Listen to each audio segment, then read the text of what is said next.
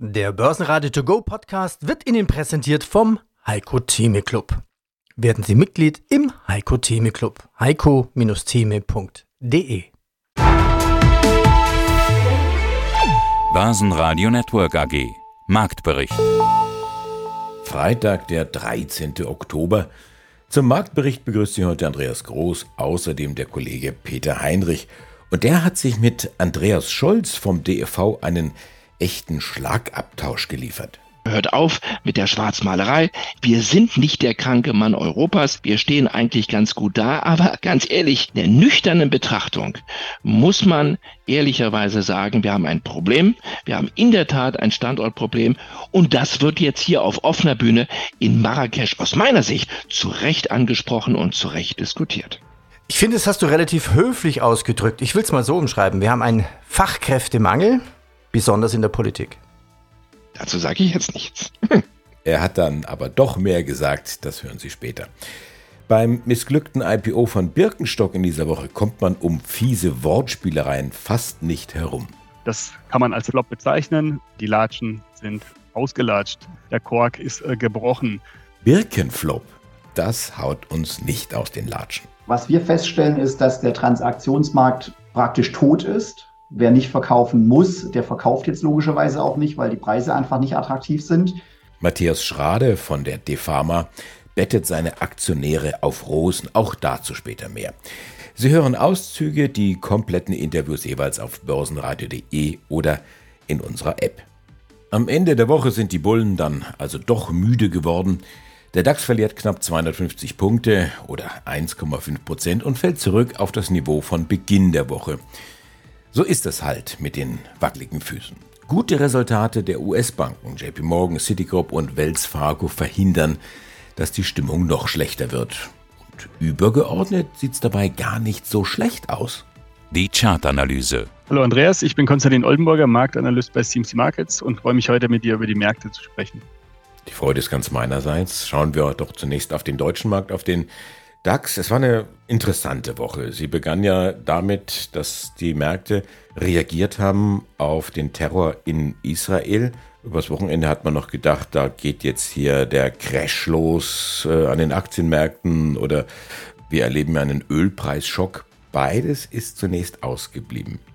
Genau, also das Ereignis äh, am Rande betrachtet Grundsätzlich muss man sagen, dass sich ja in einer Woche die Stimmung äh, massiv geändert hat. Das hat jetzt erstmal alte Gründe. Das bedeutet Zinsen, Notenbanken, Renditen, all die Sachen, die, ja, die wir auch als Thema hatten in den vergangenen Wochen. Das ging eigentlich hier so weiter. Die Stimmung hat sich äh, drastisch verändert. Die Wahrscheinlichkeiten der Zinserhöhungen sind deutlich gefallen in den letzten Tagen, aber auch in den letzten Wochen. Da ist jetzt praktisch eher nur so eine leichte Möglichkeit gesehen am Markt, dass die Fed nochmals im November die Zinsen erhöht. Ja, somit ist das Thema Zinserhöhung wahrscheinlich ähm, erledigt für diese Zinsentscheidung. Und der Markt hat dementsprechend reagiert. Wir sind von 15.000 rund auf die 15.575 angestiegen. Das ist auch dieser massive Widerstand, der einer weiteren Rallye jetzt im Wege steht. Den müssen wir früher oder später nach oben überwinden. Und ja, 600 Punkte in einer Woche, tolle Leistung der Bullen. Sie haben sich auf jeden Fall gezeigt. Seit gestern so ein bisschen Katerstimmung durch die Inflationszahlen. Da weiß man jetzt doch nicht, hm, Vielleicht haben wir uns doch geirrt mit der Fed, aber ja, man hat jetzt äh, für die Bullen auf jeden Fall auf der Unterseite ein ganz klares Level geschaffen. Das bedeutet, solange wir über dem Freitagstief der vergangenen Woche notieren, das liegt im Bereich der 15.030 Punkte, haben die Bullen eine sehr große Chance, eine weitere Rallye dann zu lancieren. Die würde dann später erstens bis zum Jahresende reichen und äh, sogar in Richtung 16.000 führen, wenn es gelingt, diesen Widerstand bei 15.540, das ist äh, die Linie, nach oben zu brechen. Und dafür ist jetzt auch diese kleine Korrektur, die wir heute sehen. Heute ist ja auch Freitag der 13. Ja, sehr interessant. Das wäre eben nochmals eine Chance für Späteinsteiger zu agieren, wenn man eben dieses Tief der letzten Woche beachtet und dadurch dann eben in eine mögliche Erholung weiter einzusteigen. Freitag der 13. Lass uns in Richtung USA schauen. Wie ist die Situation am amerikanischen Markt? Sind die auch so gelassen zunächst einmal, was das Thema Israel angeht? Ja, absolut identisches Bild. Wir hatten am Freitag praktisch diese tolle bullische Reaktion nach den Non-Farm Payrolls, also nach den Arbeitsmarktdaten. Die Reaktion, die ging dann nach diesem kleinen Gap down. Also man musste natürlich die Situation rund um diesen Ostkonflikt erstmal äh, bewerten und urteilen. Und äh, das wurde jetzt erstmal für die Bullen äh, entschieden. Wir hatten einen oder weitere Käufer gesehen. Jetzt mit dem gestrigen Tag tatsächlich erneute Schwäche. Aber auch hier gilt das gleiche Szenario wie im DAX. Solange das Freitagstief der letzten Woche im Dow Jones äh, verteidigt wird, dieses liegt bei ca. 32.870 Punkten, ist die Luft rein äh, für die Bullen. Die Erholung kann dann dementsprechend weitergeführt werden, zumindest mit einer weiteren Rallye, die sogar in Richtung 35.000 dann später führen kann. Und das ist dann einfach der Maßstab, das Risikolevel, was man hier beachten muss. Solange das eben nach oben hilft, dann steigt der Markt weiter. Wenn das nach unten bricht, dann ist irgendwas anderes am Köcheln und man muss vor einem größeren Abverkauf sich dann in Acht nehmen. Dieser Freitag, der 13., war ein wichtiges Datum für die Branche der Videospieler. Microsoft hat die Übernahme des Videospielentwicklers Activision Blizzard abgeschlossen, nach fast zwei Jahren zähen Verhandelns. Ja, mein Name ist Andreas Scholz, freue mich hier vom Finanzplatz Frankfurt wieder zugeschaltet zu sein und heute geht es wieder um das große Thema Konjunktur. Wir reden über Zinsen, wir reden natürlich auch über die Geldpolitik und die neuesten Inflationszahlen aus den Vereinigten Staaten. Also, dann auf nach Marrakesch. Dort findet das Treffen und das wirklich wichtige Treffen des IWF, also des Internationalen Währungsfonds und der Weltbank statt. Diesmal eben nicht in Washington, sondern in der Stadt, die auch unter dem Namen Rote Stadt bzw. Perle des Südens bekannt ist. Das Ganze liegt Landesinneren des Königreichs Marokko. Aus deutscher Sicht dabei Bundesfinanzminister Lindner sowie Bundesbankpräsident Joachim Nagel. Ja, und was Sie dort Nachrichten vom IWF bekommen, liest sich nicht gut. Erstens, die Weltwirtschaft ist im Stress und zweitens, Deutschland Schlusslicht. Hinsetzen sechs oder wie werden da die Schulnoten verteilt? Ja, man kann das so sagen. Wir stehen wirklich nicht gut da. Normalerweise waren wir immer der Musterschüler, auf den alle so ein bisschen neidisch geguckt haben. Ich war ja auch in Washington schon dabei. Das ist mal wieder so ein auswärtiges Treffen in Marrakesch. Man hat auch zu Recht daran festgehalten, es stand mal zur Diskussion in den letzten Wochen, können wir es überhaupt durchführen? Denn wir erinnern uns, vor wenigen Wochen gab es dort ein heftiges Erdbeben in dieser Region. Und natürlich haben IWF und Weltbank gesagt, es ist natürlich ein Pflichttermin und wir werden nicht absagen. Wir werden von Washington sozusagen nach Marrakesch kommen, auch schon als symbolisches Zeichen. Also es rumpelt, Stichwort Erdbeben, es rumpelt in der Tat in der Weltwirtschaft. Wir erleben einen globalen Stresstest, Stichwort Öl. Energiepreise, Angriffskrieg Russlands auf die Ukraine, Zinswende, straffe Zinsen, das Thema De-Risking, Deglobalisierung, das ist ein Stresstest in Echtzeit. Aber es gibt eine ganze Reihe von Ländern und jetzt komme ich zum Punkt, die stehen deutlich besser da als wir. Und der ehemalige Musterschüler, auf den man immer so neidisch in Washington geguckt hat, der kommt jetzt so ein bisschen peinlich berührt daher und hält die rote Laterne in der roten Stadt.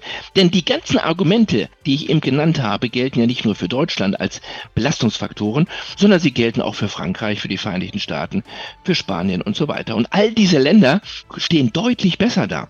Nachbarland Frankreich immerhin ein Plus von einem Prozent. Prognose für dieses Jahr vom IWF. E USA plus 1,5 Prozent. Ich weiß, das ist nicht viel, aber immerhin. Spanien plus 2,5 Prozent und China immerhin plus 5 Prozent. Wir wissen, 5% in China, ja, das sind natürlich andere Niveaus, als wir das noch gesehen haben vor fünf oder zehn Jahren. Aber das sind immerhin noch Wachstumszahlen. Und wir als einziges großes westliches Industrieland, als viertgrößte Volkswirtschaft der Welt, als einziges Land mit einem Minusvorzeichen. Minus 0,5 Prozent, das ist also wirklich eine Ohrfeige. Das ist die Prognose des IWF. Das hat er übrigens schon im Frühjahr vorhergesagt mit minus 0,4 Prozent. Damals sagte die Bundesregierung, nein, wir rechnen mit plus 0,4 Prozent. Und nun haben sich die Vorzeichen völlig gedreht um 180 Grad. Und wir müssen oder die Regierung muss dem IWF recht geben. Das war keine Schwarzmalerei. Es war eine nüchterne, sachliche, aber faire Einordnung und Einschätzung. Und jetzt geht es natürlich um die Frage, warum, wenn alle besser dastehen, trotz der vielen Belastungsfaktoren, warum ist bei uns ein Minus als Vorzeichen da? Und da kommen wir ganz schnell zum Thema Standortnachteile, ganz schnell zum Thema Wettbewerbsnachteil und ganz schnell zum Thema Standortpolitik hier vor der Haustür in Deutschland. Und da muss sich Lindner in gewisser Weise rechtfertigen, weil natürlich alle anderen Länder sagen, wenn ihr schwächelt, fällt, zieht ihr uns auch mit runter. Also eine ganz interessante, spannende Diskussion, die im Übrigen, ich mache es kurz, der Bundesbankpräsident gar nicht so gerne hört. Der sagt immer, hört auf mit der Schwarzmalerei. Wir sind nicht der kranke Mann Europas. Wir stehen eigentlich ganz gut da. Aber ganz ehrlich, lieber Joachim Nagel, der nüchternen Betrachtung muss man ehrlicherweise sagen, wir haben ein Problem. Wir haben in der Tat ein Standortproblem. Und das wird jetzt hier auf offener Bühne in Marrakesch aus meiner Sicht zu Recht angesprochen und zu Recht diskutiert. Ich finde, das hast du relativ höflich ausgedrückt. Ich will es mal so umschreiben. Wir haben einen Fachkräftemangel, besonders in der Politik. Dazu sage ich jetzt nichts. Ein Schelm, wer Böses dabei denkt. Böse der Kursverlust bei Sartorius. 12% Minus nach einer erneuten Gewinnwarnung. Die goldenen Zeiten der Corona-Krise sind vorbei beim Laborausrüster. Übrigens, auch Merck werden in Sippenhaft genommen. Börsenradio Network AG. Auch über Birkenstock und den Börsengang hatten wir gesprochen, den bevorstehenden Börsengang damals vergangenen Freitag. Und hatten dann festgestellt, eigentlich ist es richtig, richtig schade, dass Birkenstock in den USA, in New York, an die Börse geht und eben nicht in Frankfurt oder ja, das glaube ich auch noch London angeführt. Jetzt ist der Börsengang vollzogen worden und Vorsicht, doppeltes Sprachbild. Der Börsengang haut uns nicht aus den Latschen, er war ein Flop. Da kommt es jetzt auf die Perspektive drauf an. Letztendlich können wir jetzt im Nachhinein oder der Privatanleger eigentlich froh sein, dass dieser Börsengang in den USA stattfand, weil der Privatanleger konnte nicht zeichnen in Deutschland so können wir sagen, mit einem blauen Auge davongekommen. Ja, die große Gefahr war ja bei Birkenstock, dass die Bewertung relativ ambitioniert war. Mit fast 10 Milliarden jetzt in den höchsten Schätzungen war das schon fast utopisch. Je nach Perspektive natürlich. Die Eigentümer, denen kann man es nicht verübeln. Die möchten natürlich das Maximum rausholen aus so einem Börsengang und natürlich ihre Firma höchstmöglich dann verkaufen oder Anteile davon. Das Ganze kann man als Flop sehen, wenn man jetzt die ersten zwei Handelstage sieht. Der Kurs hat vom Ausgabepreis bei 46 knapp 18 Prozent verloren. Wir waren gestern bei ca. 37,5. Das kann man als Flop bezeichnen. Die Latschen sind ausgelatscht. Der Kork ist äh, gebrochen. Nichtsdestotrotz, äh, die Firma hat ihren Schnitt gemacht. Sie hat äh, die Einnahmen, die sie haben wollte, um ihre Schulden oder die Pläne, äh, die sie mit dem Börsengang dann verfolgt, umzusetzen. Der alte Eigentümer hat ebenfalls seinen Schnitt gemacht. Ja, sodass eigentlich der Börsengang und auch die Roadshow etc. Birkenstock hat sich sehr gut ja, positioniert, hat tolle Werbung gemacht mit dem Barbie-Film. Die Firma wurde von allen begrüßt an der Börse. Es war eine schönes, schöne kleine Euphorie, äh, die da aufgekommen ist. Aber ja, ja, die Bewertung sehr, sehr hoch. Im Moment zeigt sich das deutlich am, am Kursverhalten. Und wenn man jetzt auch die alten oder anderen Schuhhersteller sieht, die in den letzten zwei Jahren an die Börse gegangen sind, auch dort die Performance eher negativ in den Tagen dann nach dem IPO. Und ähm, wenn das jetzt praktisch eins zu eins auf Birkenstock übertragen wird, ja, könnten hier sogar noch weitere Kursverluste äh, drohen. Barbie macht also Werbung für Birkenstock. Jetzt zunächst einmal nur bedingt dann geholfen. Matthias Strade, Vorstand der Defama Deutsche Fachmarkt AG. Andi Groß aus dem Studio des Börsenradio. Matthias, die Defama Deutsche Fachmarkt AG investiert in die Fachmarktzentren. Immobilienbranche durchlebt ja eine relativ unruhige Zeit. Anders ist das bei Ihnen bei der Deutschen Fachmarkt AG. Der Supermarkt um die Ecke, sage ich mal ganz einfach, ist offensichtlich ein recht krisensicheres Geschäft.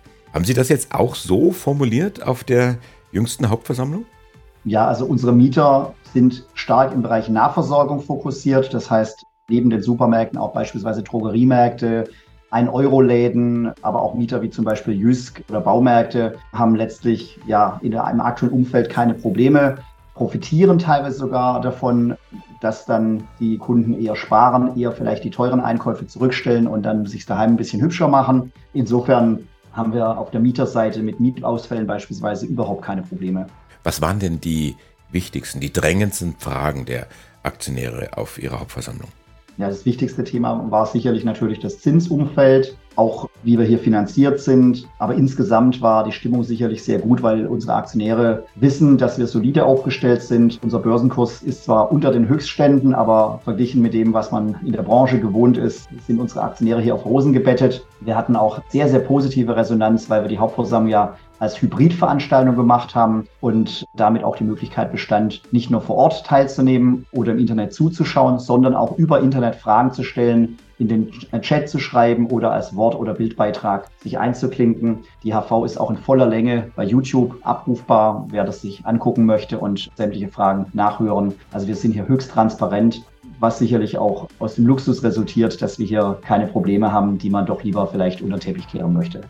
Aber was sagen Sie denn beim Thema Zinsen? Die Zinsen sind ja dort, wo sie sind, die können Sie ja nicht beeinflussen. Sie müssen sich dem ja dann auch irgendwo stellen. Was waren da Ihre Antworten gewesen?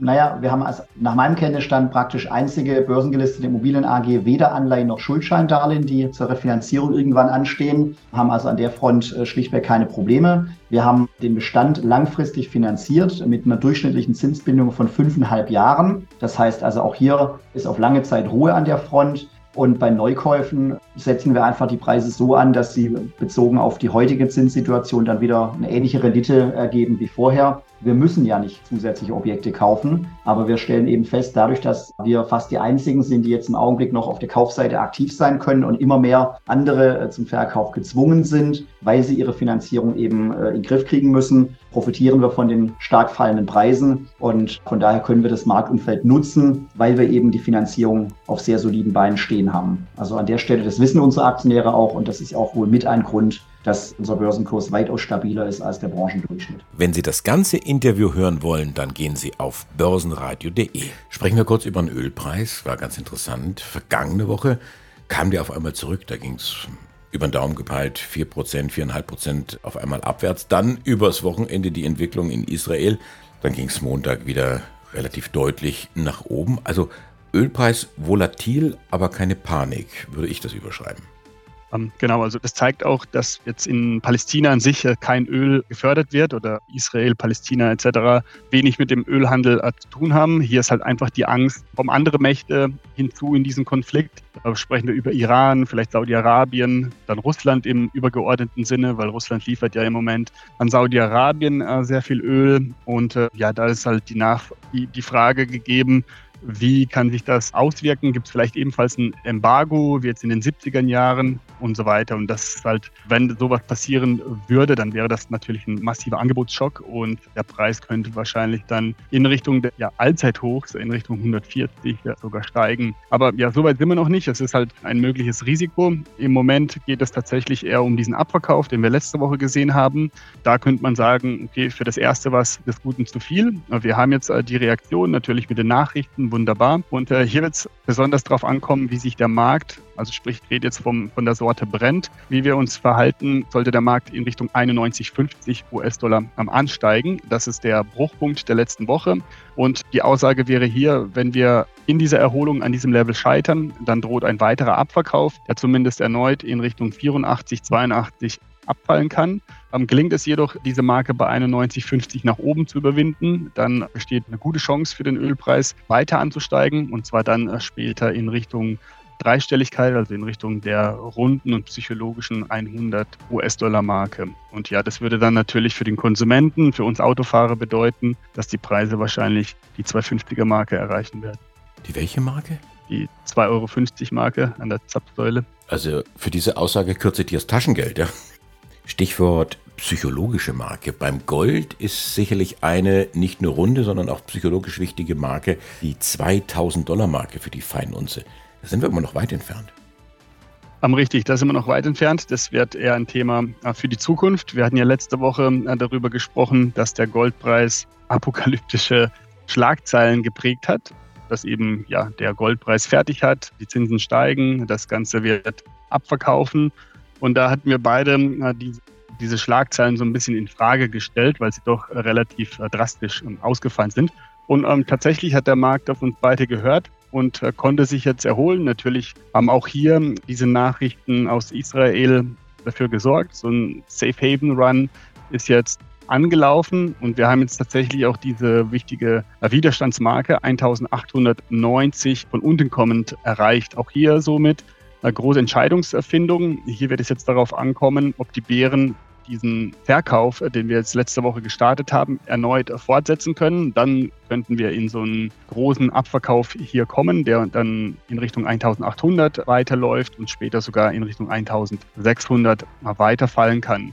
Und auf der anderen Seite haben die Bullen jetzt aus dem Nichts eigentlich äh, die neue Chance bekommen, diesen äh, Aufwärtstrend, den wir vorher gesehen haben, wieder aufzunehmen. Dafür müssen wir eben diese 1890er Marke nach oben überwinden. Dann besteht die Chance, dass der Markt in Richtung 1960 weiter steigt und dann kommen die großen 2000 ins Spiel. Das würde dann auch einen neuen Bullmarkt äh, auslösen mit ja wahrscheinlich ja großen Kursgewinnen, die dann der Goldpreis verzeichnen könnte. Aber es sind noch einige Hürden, die ich bin Andreas Groß, die Stimme des Börsenradio. Ich wünsche Ihnen jetzt einen schönen Abend, ein schönes Wochenende Vielleicht finden Sie ja Zeit und Gelegenheit, uns weiter zu empfehlen, uns zu verlinken oder uns besonders positiv zu bewerten. Börsenradio Network AG Marktbericht.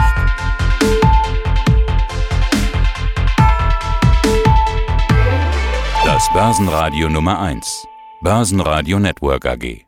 Der Börsenradio To Go Podcast wurde Ihnen präsentiert vom Heiko Theme Club. Werden Sie Mitglied im Heiko Theme Club. heiko-theme.de